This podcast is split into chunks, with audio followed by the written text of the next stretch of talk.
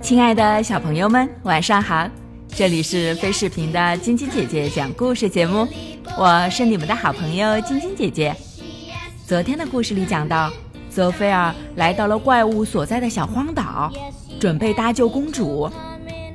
在泽菲尔即将到达山顶时，一阵粗哑的叫声传来，他连忙从袋子里钻出来，躲到岩石后面，悄悄地从缝里往外看。呀，公主就在那群怪物中间呢！只见怪物波罗莫克对公主大吼道：“小猴子，抓你来，本是要逗大家开心的。你可好？”成天哭哭啼啼的，真是烦死了！我干脆把你变成石头得了。在这紧急时刻，泽菲尔不容自己多想，噌的从岩石后面跳了出来。他给怪物们行了个礼，说道：“先生们、女士们，你们好！还是让我来代替他给你们表演一下吧。我可是个小丑音乐师呢，保证会让你们开怀大笑。不然的话。”就把我变成石头好了。这时，公主一下认出了泽菲尔，惊讶的手帕都掉在地上了。她抑制住激动的心情，心里暗暗的想：“真是太好了，他来救我了。”泽菲尔的到来引起了怪物们很大的兴趣，欢快的气氛萦绕着整个小岛。泽菲尔生动地讲述了老鼠和大象之间的故事，霍普拉船长的故事，小松鼠的故事等。怪物们听得入了迷，不住地喊：“再讲一个吧，太有趣了！”泽菲尔有点讲累了，他忽然想起了那套小丑服，于是就穿上它，开始表演起来。哦，这身服装太有用处了。怪物们惊喜的直喊：“快看呢，出来了！哦，他来那儿呢！”这会儿，泽菲尔又给他们表演起追帽子的杂耍，时不时的发出很大的声音，一会儿扑倒，一会儿发好几个筋斗，一会儿又用尾巴去接空中的帽子，真是滑稽极了。波罗莫克被逗得前仰后合的。好就这样，泽菲尔心里一阵高兴。用不了多久，他们就有机会逃离这里了。接着，泽菲尔又拿起自己的小提琴，为怪物演奏起华尔兹和波尔卡舞曲。波罗莫克和他的朋友们随着优美的音乐不停地跳呀蹦呀，直到他们累倒在地，挤成一团，呼呼地睡起来。泽菲尔赶紧脱下小丑服，悄悄地走到公主伊莎贝尔身边，低声地说：“逃跑的机会来了，快走，轻点儿啊！”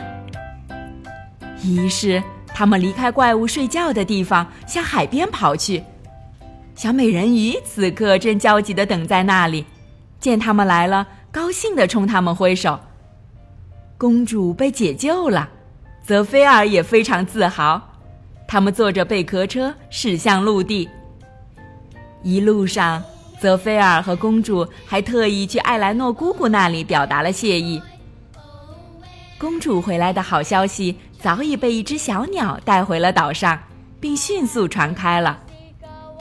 这个时候，那些怪物估计还在做美梦呢。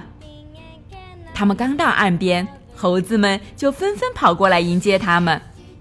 泽菲尔的父母和弟弟妹妹们高兴的流下了眼泪，他们还以为再也见不到泽菲尔了呢。猴子们列队欢迎泽菲尔和公主的归来，为他俩献上了鲜花，同时，也对小美人鱼艾兰诺表达了深深的感谢。小美人鱼告别了大家，坐着她的贝壳车。回海里去了。哈克将军当着全体猴子的面说道：“我亲爱的小朋友泽菲尔，我哈克将军以猴子国主席的名义向你表示感谢。我郑重承诺，我将把我的宝贝女儿伊莎贝尔嫁给你。等你们长大以后就可以完婚。